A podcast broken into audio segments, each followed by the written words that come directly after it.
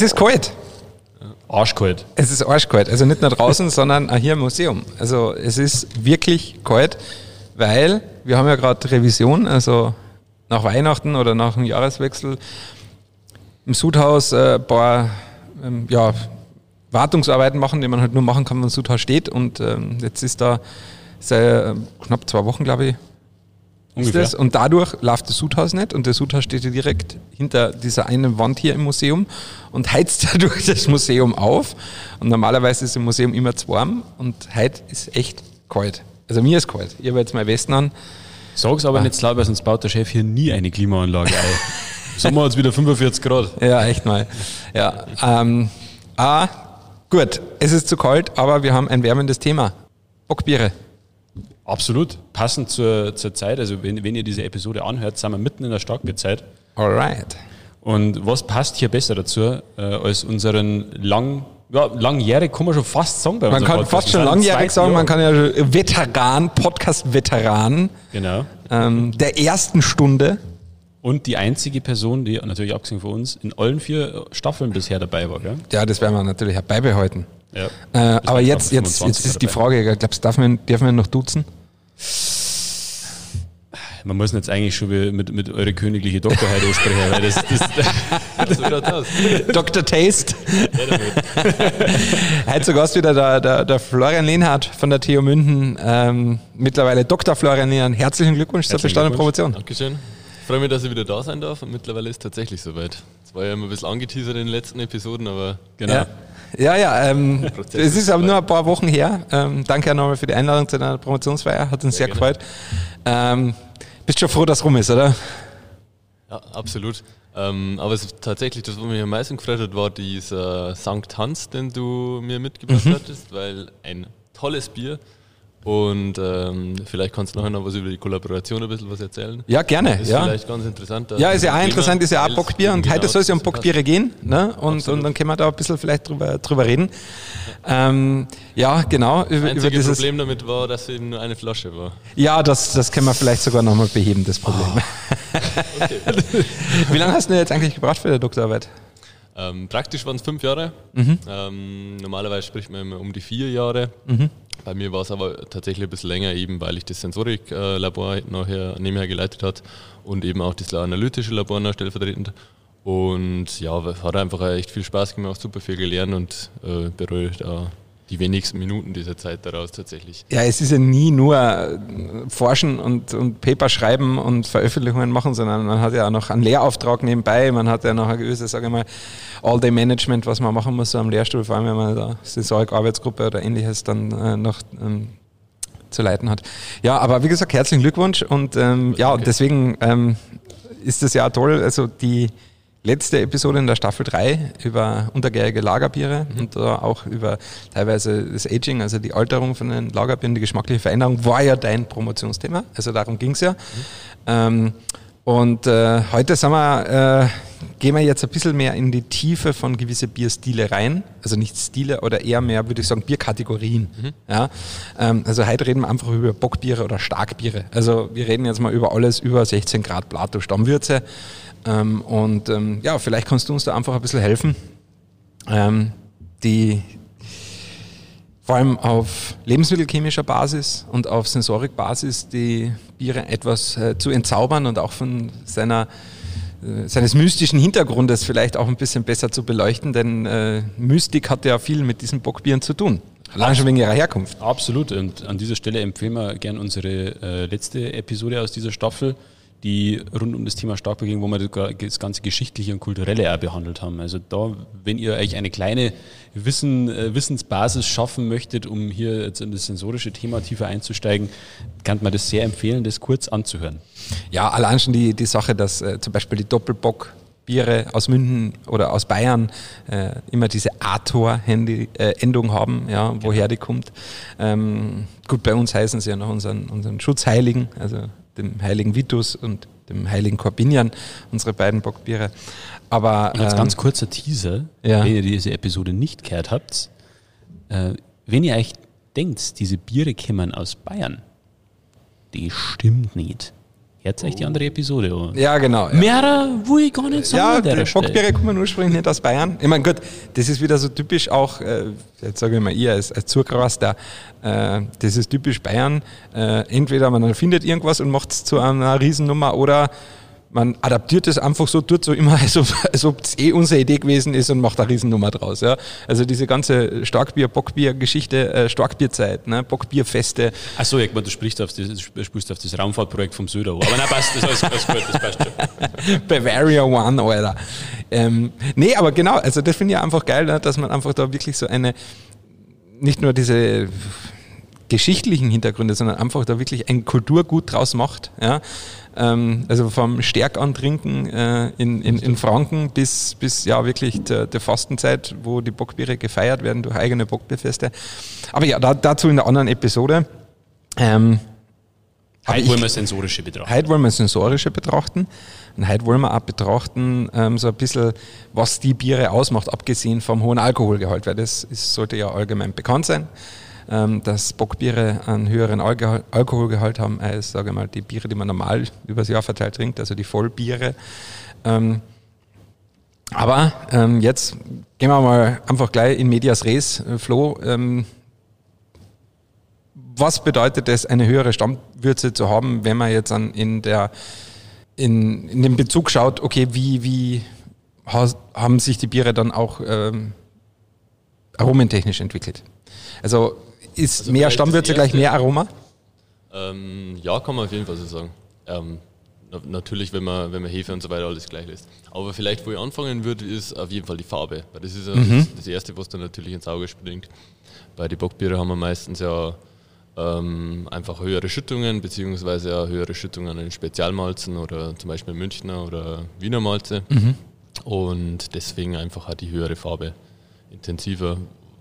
Wo würdest denn du sagen, wo liegen wir denn da? Bernstein plus minus? Ja, Mini, Minimum einmal, also es gibt natürlich auch helle Bockbiere, also wenn wir jetzt zum Beispiel unseren Vitus anschauen, äh, ist ja wirklich eigentlich ein sehr goldener Bock, ja, ähm, also da haben wir ja fast nur äh, hellere Malze verwendet, aber eigentlich aus der Historie und die traditionellen Stile sind ja eigentlich alle recht dunkel, also da sind wir ja schon eigentlich sogar ab, sage ich mal, einem schönen Kastanienbraun bis zum, zum Schwarz äh, geht da ja fast alles.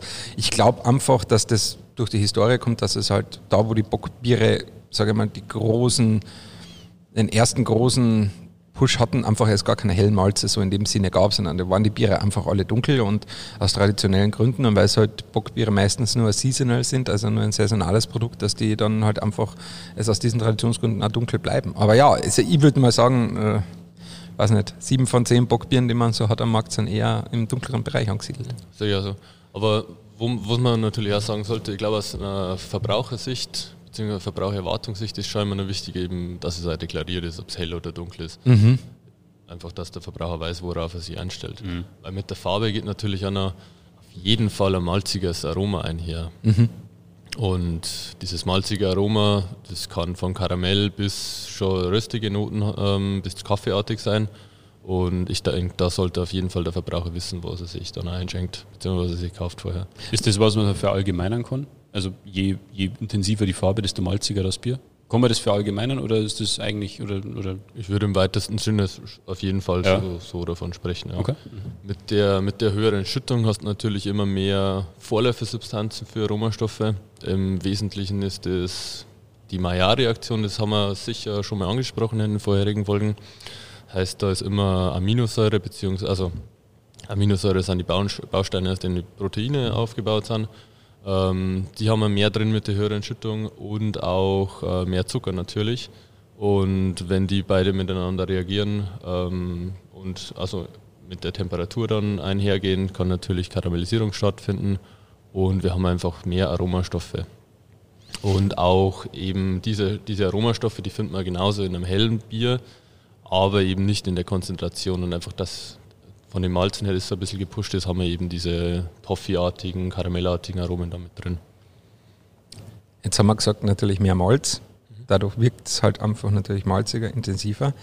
Ähm, bei vielen Bockbieren ist es ja so, dass die auch süßer wirken oder süßer sind, weil malzig heißt ja nicht gleich süß. Ja? Also ein malziges Aroma kann auch süß bedeuten, aber nicht immer. Wenn man ein sehr schön entvergorenes Bier hat, dann ist es quasi äh, nicht süß, sondern ein vielleicht nur malzig, brotig, aber nicht, nicht süß. Aber viele Bockbiere haben ja einfach diesen süßen Abgang, ja, dieses Karamellige, das kommt sicher über diese Maillard-Reaktionen, ähm, aber wahrscheinlich auch von einfach nicht verstoffwechselten Holzzucker, oder? Weil einfach nur ähm, kurzkettige Zucker mit drin sind, die halt einfach diesen süßen Eindruck erwecken. Weil aber das die Hefe dann nicht geschafft hat, oder wie kann man sich das erklären? Ja. So würde ich jetzt sagen. Ähm, dementsprechend ist es jetzt so wichtig, dass die Hefe absolut vital ist und das quasi diese ganz, also diesen ganz großen Zuckerstress, den wir ja quasi auf die Hefe geben, dass die den äh, auch verarbeiten kann. Weil die Hefe halt, wenn einmal zu viel Zucker da ist, wie es ja bei höheren Stammwürzen und mhm. äh, Bockbieren der Fall ist, dass die dann einfach wegen einem zu großen Buffet überfordert sind, oder? Absolut. Und am Ende, ähm, oder man muss natürlich auch drauf schauen, was am Ende rauskommt. Das ist natürlich einer der Hauptstoffe, ist das Ethanol. Mhm. Und die meisten Hefen sind halt eher dann von dieser Seite her blockiert, dass die quasi an ihrem eigenen ähm, Produkt dann quasi. Weil sie sich ja selber toxische Umgebung genau. ähm, schaffen durch eine höhere Ethanolproduktion äh, und dadurch quasi auch genau.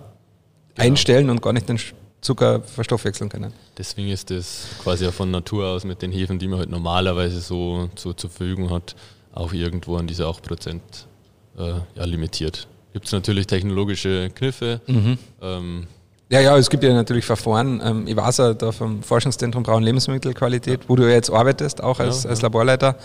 Ähm, da war es ja vom, vom Matthias Hutzler, vom Leiter des Hefezentrums, ähm, dass da auch wirklich spezielle Hefeentwicklungen gibt, die besonders alkoholresistent sind. Also die, die wirklich auch höhere Stammwürzen mhm. im Bereich vielleicht sogar nicht nur das Doppel, sondern auch Triple Box vergären können. Jetzt ist es so, dass, wenn wir jetzt darauf zurückgehen, dass wir haben die Hefe, die sich selbst eine toxische Umgebung schafft durch das Stoffwechselprodukt Alkohol, mhm. ähm, Ethanol, ähm, dass man quasi davon ausgehen kann, dass ein Doppelbock, je nachdem natürlich wie er gemacht ist, aber so Daumen mal Pi, wahrscheinlich etwas süßer ist als ein Einfachbock, weil durch die höhere Alkoholgehalt in einem Doppelbock, durch die noch höhere Stammwürze als bei einem Einfachbock, hat die Hefe mehr Zucker zur Verfügung. Das stresst sie aber eigentlich, weil das Buffet ist zugefüllt, ja, da weiß sie nicht, was sie essen soll, so nach dem Motto. Dann isst sie, dann macht sie den Alkohol und dann ist so viel Alkohol da, dass sie dann keinen Bock mehr hat, weiter zu, zu, zu arbeiten und dann bleibt eigentlich viel zu viel Zucker übrig am Buffet. Und das schlägt sich dann auch aromatisch nieder. Auf jeden Fall. Ähm, neben dem Ethanol ähm, entstehen aber natürlich ja die ähm, ja, verschiedene andere Gärungsnebenprodukte noch. Mhm, da wollte ich auch noch mal kurz drauf eingehen, ja. Genau, das sind ja vor allem höhere Alkohole und Ester, mhm. haben wir ja schon in früheren Episoden mal angesprochen. Und die, ähm, die stehen oft, ähm, können wir sicher nachher noch drüber diskutieren, die stehen oft im Verdacht mit Kopfschmerzen. Grundsätzlich sind die aber erst einmal fruchtig-malzig in der Richtung mhm. und entstehen quasi parallel zum Ethanol, also eigentlich einem ja, relativ gleichen Verhältnis zueinander. Also sprich, wenn ich mehr Alkohol produziere, produziere ich auch gleichzeitig mehr Gärnebenprodukte, ja. die aromabildend sein können oder Aroma äh, bilden können, aber auch mehr höhere Alkohole. Also das geht eins zu eins in Hand. Kann man schnell laienhaft erklären, was so der Unterschied zwischen oder was wie was höhere und niedere Alkohole dann wahrscheinlich sind? Wir, kann man da kurz einen Unterschied irgendwie für einen Laien erklären? Eigentlich spricht man von höheren Alkoholen alles, was größer ist als Ethanol.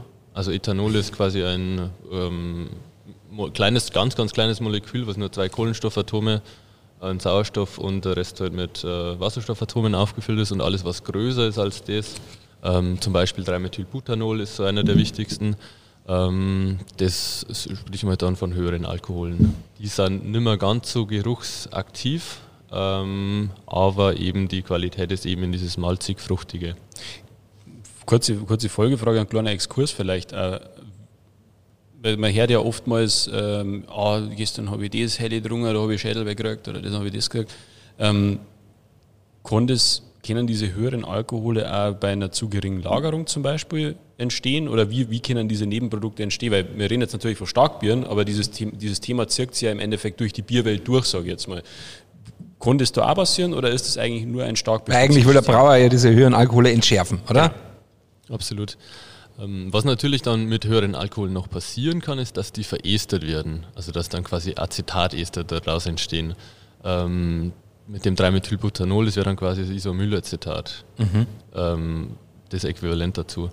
Das passiert natürlich im, im Laufe der Lagerung auch noch, weil wir noch ein bisschen Restenzymaktivität vorhanden haben. Einfach ähm, Kopfschmerzen in einem oder im Bier sind aber ein sehr, sehr schwieriges Thema und würde jetzt nicht nur auf die höheren Alkohole eben beziehen, sondern ähm, Schwefel, SO2 ist immer noch so ein Thema.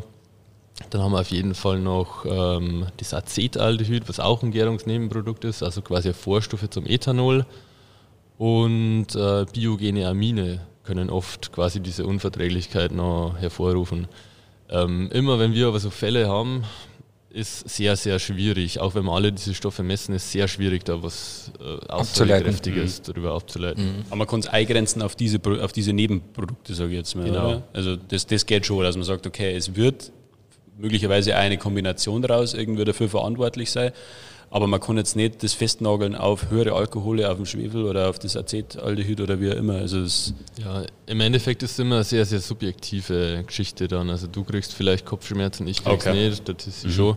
Ähm, ist dann auch sehr, sehr äh, also mhm. aktuelle Verfassung abhängig oder oft ist es vielleicht einfach so, dass man von dem Bockbier einfach einen Schluck zu viel trinkt wenn man vielleicht weil, das, das Tempo vom Ja, weil man es halt nur einmal im Jahr hat, weil man auf das Festel geht und sich denkt, ah ja, da gönne ich mir mal, ne, dann ist die Stimmung gut. Und glaube, die Stimmung passiert, hat, halt, hat auch schneller Schwung, wenn man halt ein paar Umdrehungen mehr im Glasl hat. Das ist ja, halt das. ganz einfach so. Ne? Da ist man halt einfach etwas früher, sage ich mal, äh, jungfidel äh, gelaunt. Ja. Oder man meint als, als Marketing-Typ, dass man mit die Braumeister mithalten muss. Dann das ist, das ist ein ähnliches ja, gut, Phänomen. Das ist, das ist Rookie-Mistake. Ja, also.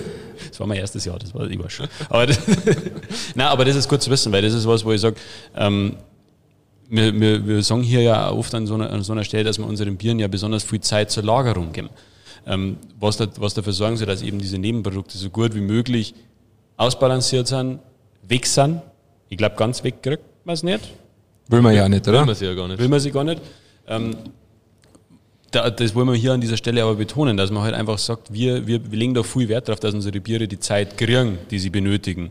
Ähm, das ist äh, ja auch nicht selbstverständlich. Also die Lagerung ist ja halt vor allem auch dazu da, dass man halt, ich sage jetzt mal, ich nutze jetzt einfach mal diesen Begriff, die Biere versucht zu entschärfen. Ja? ja also man sagt ja, die Biere werden ja milder mit, mit vor allem untergärige Lagerbiere schränken wir uns mal darauf ein, auf untergärige Produkte, dass man die halt wirklich diese mindestens vier Wochen bei 0 Grad auslagert oder sogar noch länger. Ja, und umso stärker oder höher grediger das Bier ist, also vor allem dann beim Bock, da sind wir ja schon gerade mal bei acht bis zwölf Wochen Lagerzeit, ja, weil halt einfach mehr zum Abbauen, zum unter Anführungszeichen Entschärfen da ist. Und vor allem geht es da, glaube ich, wirklich um die Stabilisierung des Bieres, aber vor allem um es ein bisschen milder zu machen, um diese, sagen wir, höheren Alkohole ein bisschen abzubauen und, und, und zu entschärfen. Aber es ist ja auch natürlich ähm, geschmacksbildend. Und jetzt hast du da vorher zwei Sachen gesagt, auf die wir vielleicht noch mal ganz kurz eingehen können, weil ich die hochspannend finde.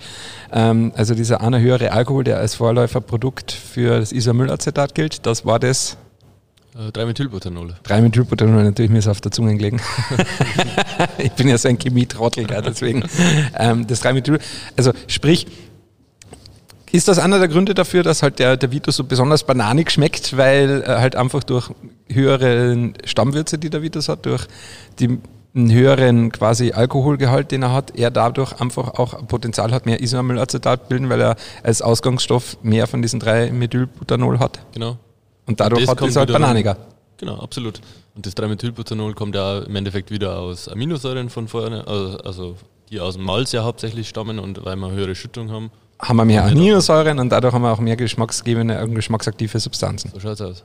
Tja, ähm, kommt es mal wieder zusammen. Du hast da gesagt, also zumindest bei, bei obergärigen Bieren ist es ja auch sehr positiv zu, äh, zu sehen. Und zwar, dass dann gewisse höhere Alkohole auch verästern. Und beim obergärigen Bier, also vor allem bei Weißbier, Weißbierböcken, will man ja eigentlich viel Ester haben, weil die sind ja eigentlich äh, erwartet durch den Stil, oder? Mhm, auf jeden Fall. Welche Ester können da entstehen? Also welche Geschmacksester? Ja, das ist vor allem das Isomylacetat. Mhm. Ähm, Ethylacetat ist immer noch ja, quasi auch sehr, sehr wichtig. Ethylacetat war noch einmal was? Das Klebstoff, also so dieser klassische Uhu. Ah ja, okay. Und ähm, der ist dann aber eher, der schmeckt dann nicht nach Uhu im Bier, oder? Wenn er zu viel ist, schon. Also Aha. das war ja dieser Vergleich, wenn du dich erinnern kannst, mit dem Orchester. Das heißt, wenn mhm. einer zu laut spielt, dann äh, spielt das ganze Orchester falsch quasi. Mhm. mhm. Ähm, und der kann dann schon rausstechen. Ähm, normalerweise, wenn er aber quasi in den, ich sage mal, in den vorgegebenen Bahnen sich verhält, dann unterstützt er dieses Diese, fruchtige, diese leichte Matrix, Aroma, okay. Genau. Mhm. Also sprich, da muss man nah dann schauen, dass man in, in, bei der Reifung, bei der Lagerung des Bieres entsprechend dem Bier die Geduld gibt, dass er dieses, diesen, was war das nochmal? Was meinst du? Der Uhu, Ethylacetat. Ethylacetat, ähm, Herrschaft. Herrschaftszeiten. Merkt das Ähm, ja, echt mal. Was war, glaube ich, der 4VWG, Sissi? 4 Vinylguer, ja cool. Das haben wir mittlerweile draufgespült. Das haben wir mittlerweile draufgespült, ja. äh, ähm, dass da äh, man das lang genug quasi im Tank reifen lässt, damit der sich halt entsprechend abbaut, damit er nicht so sehr ausersticht, oder? Weil dann Absolut. wird es halt so quasi klebstoffartig und dann unangenehm. Genau. Ähm, und das andere, das Acetaldehyd, was du gesagt hast, Mhm. also ähm, der ein Vorläuferstoff von was nochmal ist? Ethanol. Also Genau, vom Alkohol. Ethanol, vom Alkohol. Also sprich, wenn die Hefe dann irgendwann einmal keinen Bock mehr hat, weil äh, ich kann nicht mehr, ja, Quasi, ja. dass dann einfach zu viel von den Acetaldehyd umfliegt ähm, und dadurch halt quasi dieses, dieses, dieses Off-Flavor oder dieses unangenehme Flavor bekommt. Und deswegen die Hefe-Fitness so eine große Rolle spielt. Damit das halt Fall. weggeatmet wird. Genau so ist es. Kurze, kurze Frage als, als, als Laie. Ähm, ist es möglich, die Hefe dann abzuschöpfen und neue Hefe zuzugeben? Funktioniert sowas? Wenn ich jetzt, jetzt sage, die Hefe arbeitet jetzt nicht mehr. Das ist jetzt einfach nur aus, aus meiner Sicht, wenn ich, mal so, wenn ich jetzt sage, ich möchte das jetzt weiter vergären, kann ich da neue Hefe zugeben oder wie, wie wäre da der Prozess? Oder macht das überhaupt Sinn? Äh, Entsteht da überhaupt irgendwas draus? Aber Naja, weil du gibst ja dann wieder natürlich eine frische Hefe hinzu und vielleicht hilft es ein bisschen, meiner Meinung nach, aber nicht wirklich viel, weil du hast ja schon so diese toxische Umgebung, dass selbst die frische Hefe sagt, boah, ich habe überhaupt keinen Bock hier zu sein. okay, ja, okay. Weil Verstehe. das ist ja, glaube ich, das größte Problem, also nicht nur der Zuckerschock, wie du es genannt hast, sondern halt auch einfach die toxische Umgebung, dass du halt einfach die Hefe pitchen würdest in einem Bereich, wo sie halt eigentlich gar nicht sein will. Okay, ja, verstehe. Aber wenn du eine andere Hefe nimmst, die vielleicht besser, ich sag mal, oder toleranter ist. Mhm. Ich, ich kann mich da erinnern, ja, Obacht, äh, der ursprüngliche Galaxy-Weizenbock aus der Forschungsbrauerei, der ja auch zweifach vergoren worden ist, also am Anfang mit einer Weißbierhefe und dann der quasi, die, der, wo die die Arbeit eingestellt hat, haben sie einen weiteren Pitch gemacht, glaube ich, mit einer Rotweinhefe. Deswegen hat das, der, der, Galaxy-Weizenbock damals ja so ein richtig leichtes Bordeaux-Flavor gehabt, ja, weil einfach da wahrscheinlich gerne Nebenprodukte erzeugt worden sind, die halt wirklich an, an Rotwein erinnert haben. Aber der Hätte hat dann ein halt- Holzfass legen sollen. Ne? ja, das wäre natürlich noch der Oberhammer gewesen. Aber ja, da kann man mich mehr erinnern, weil dann haben sie quasi, deswegen haben sie ihn so trocken bekommen hinten. Also der war malzig, ja, weil er halt der dunkler Weizendoppelbock war, aber er war richtig schön trocken und dadurch halt also schön süffig, weil die, die Weinhefe halt einfach noch da Sachen außergegärt hat, die halt noch da quasi möglich waren und die Weinhefen ja ein bisschen alkoholtoleranter sind, gell? Absolut. Ja, ja das ist vielleicht eine Möglichkeit, aber nicht, glaube ich, noch einmal die selbe Hefe, das macht relativ Ja, okay. wenig Sinn. Ja, ich mag ja nichts sagen, aber ihr habt mir jetzt schon so viel beigebracht, dass ich langsam anfange, wissenschaftliche Fragen zu stellen. Gell? Also es ist, also, auch wenn es vielleicht ab und zu noch trottelig klingen, aber es wird schon schön langsam, es wird. Du kriegst einen kleinen Doktortitel dafür. Oh, das hätte ich doch gern. Also im Endeffekt kann man ja sagen, dass einfach die Bockbiere prinzipiell durch das, dass halt einfach mehr aromaaktive Substanzen reinkommen können durch die Aminosäuren, sind sie einfach ein Geschmackskomplexer. Ganz, ganz simpel. Und ähm, durch die Tradition haben wir viel dunkle Malze, die, die dadurch halt auch natürlich schon noch über Maillard-Reaktionen etc. Flavor reinbringen. Aber wie gehen wir jetzt an her, wenn wir sagen, okay, wenn wir nur so helle Böcke haben? Ja, es gibt ja diesen Frühlingsbock oder halt diesen Maibock, ja, ist ein heller, untergäriger Bock. Da ist ja wahnsinnig wichtig, dass der, sage ich mal, extrem süffig ist ja, und dass der natürlich sehr gut endvergoren ist. Ja. Ähm, da möchte man ja eigentlich ein Starkbier haben, das ja eher mehr vielleicht an die Drinkability eines Festbieres oder eines Hellen erinnert und nicht unbedingt an die, die Komplexität eines, eines, eines Bocks. Ich glaube, das Allerwichtigste ist, dass man echt den, äh, den Zucker, also die Süße im, äh, unter Kontrolle hat quasi. Die Karbonisierung sollte relativ ja, ähnlich sein, also eher hoch. Und ähm, von der Bittere her, einfach hat man normalerweise um die 20 BE. Sowas, da sollte schon, sollte schon sein. Und dann, dann ist das schon eine ganz runde, runde Geschichte. Wenn wir jetzt auf die obergärigen Bockbiere gehen, ich meine, das ist ja wirklich, äh, wir sind, glaube ich, eine Brauerei, es gibt nicht viele Brauereien, bei denen zum Beispiel ein Starkbier wie der Vitus, also ein Weizenbock, äh, so eine präsente Rolle im Portfolio einnimmt. Also wir haben 16 Biere und der Vitus ist, was das Volumen betrifft, die Nummer 4 bei uns in der Brauerei. Ja.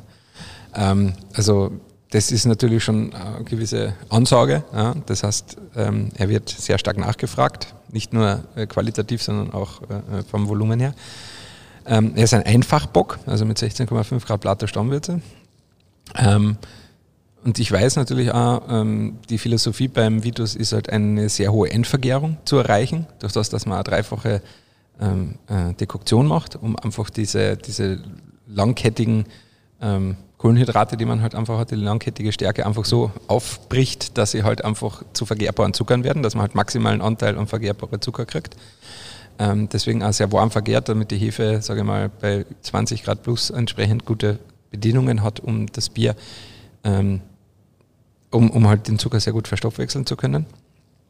Ähm, er wird auch um einiges länger natürlich gereift im Keller. Es ist normale Hefeweißbier.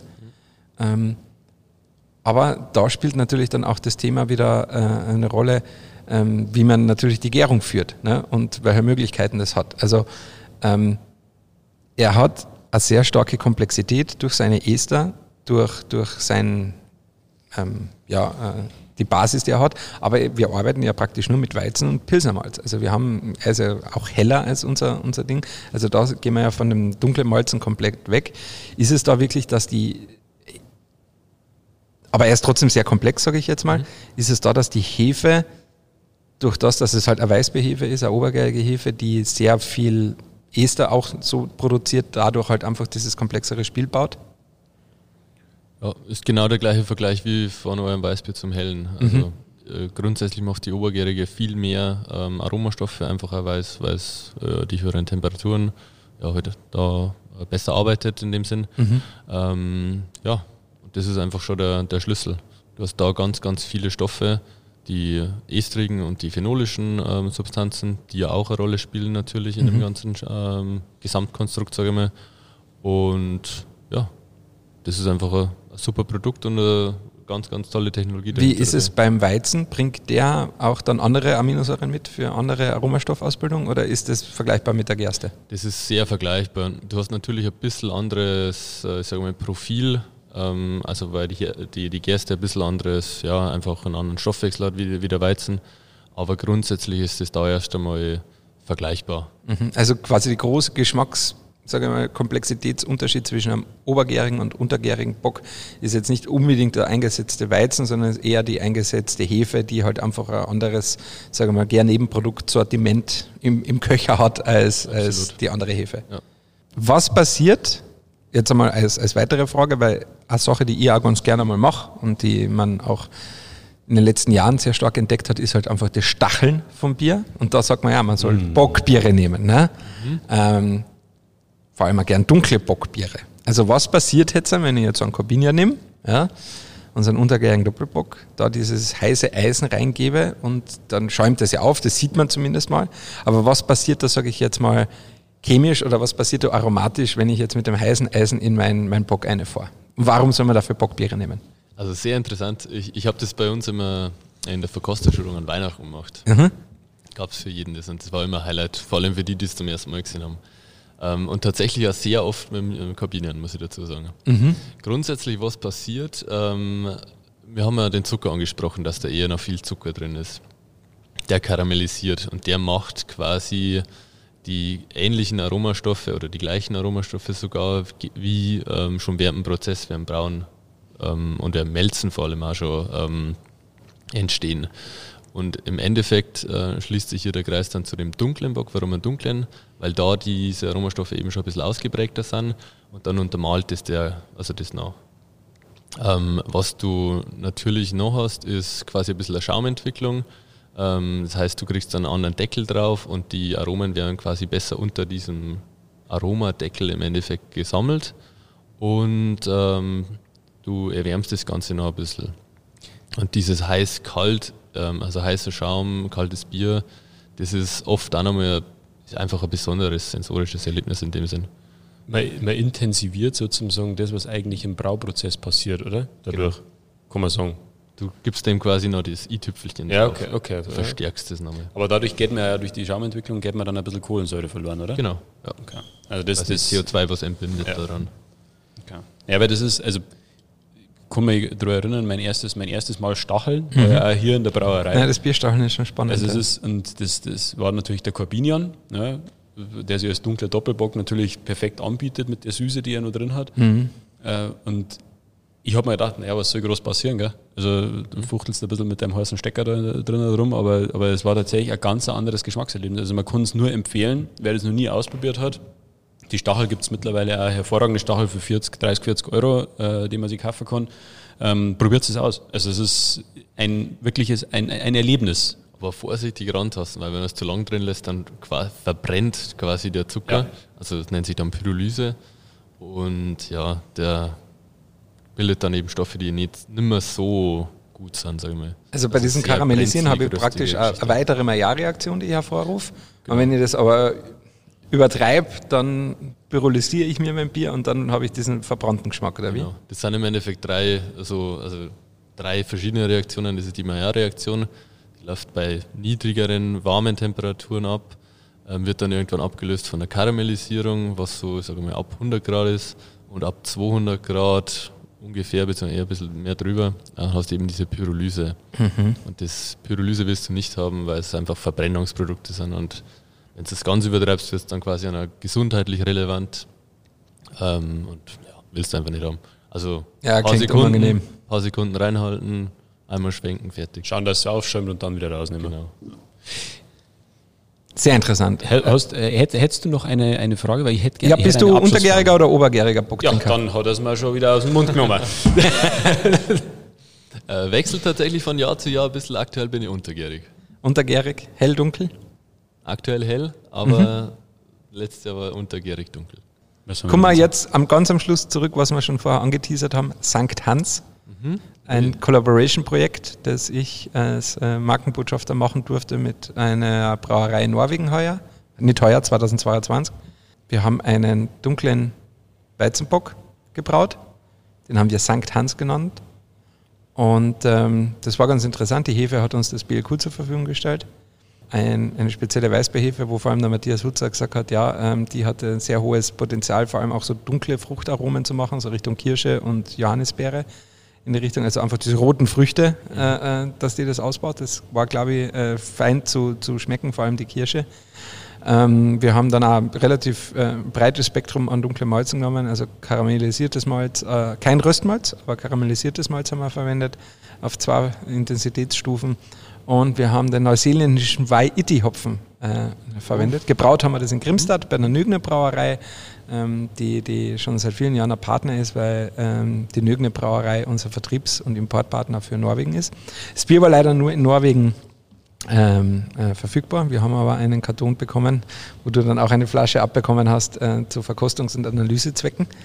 Ähm, ja, also ich fand ihn eigentlich äh, recht schön. Er war relativ süß. Also man hat gemerkt, also ähm, die Hefe war zwar sehr, sehr fruchtig, also sie hat echt eine schöne Frucht ausgebaut, aber sie hat nicht alles aus der Stammwürze rausgeholt.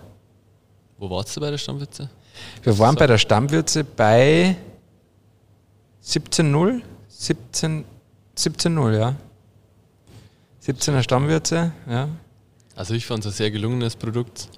Ähm, und wie schon angeteasert, ich hätte gerne eine Flasche, wenn ja, aber das war halt, wie gesagt, obergäriger Weizenbock, ja. obergäriger Bock und ähm, war, wie gesagt, dunkel. Also da ist man wirklich, äh, ja, äh, man hat wirklich alles getan, um so ein breites Aromaspektrum wie möglich zu bekommen. Ne? Also vom dunklen Malz angefangen bis zum äh, bis zu vielen Estern durch die Hefe. Ja, das, das war so mein, war mein zweiter Bock, den ich gebraut habe. Ja, in der anderen Episode erzähle ich das ein bisschen genauer. Okay. Ähm, Ex-Matrikulator. Der Ex-Matrikulator, ähm, den wir gebraut haben, damals im Praktikum, im Malzwitze Praktikum, da am Lehrstuhl damals, äh, war der Stefan Hanke noch äh, äh, äh, der, der, Leiter vom Praktikum und wir haben, der Pupsen und ich haben da einen hellen Bock gebraut, äh, stärkste Bock des Praktikums. Also wir waren Sieger der Herzen, aber wir haben die Hefe, äh, Hefe, die, die Hopfenvereine komplett verkackt. Also wir hatten dann glaube ich 12 oder 13 BE bei über 7% Alkohol. Also es war komplett unbalanciertes Teil, ne? war, war total malzig, total süß, kaum eine bittere. Ähm, aber ja, er war, er war doch zumindest trinkbar und ähm, ja, wir hatten 7,4% Alkohol oder so. Also ja, Exmatrikulator halt, gell? ja, aber habe ich ein bisschen verhaut damals. Wer die ganze Geschichte hören will, genau. kann sich gerne die andere Episode noch anhören.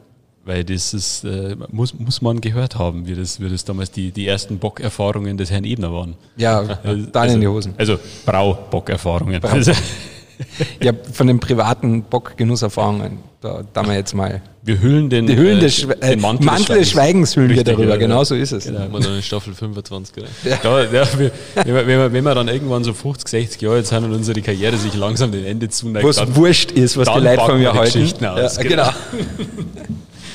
Ja, Flo, herzlichen Dank. Staffel 4 äh, hast deine Pflicht sozusagen getan.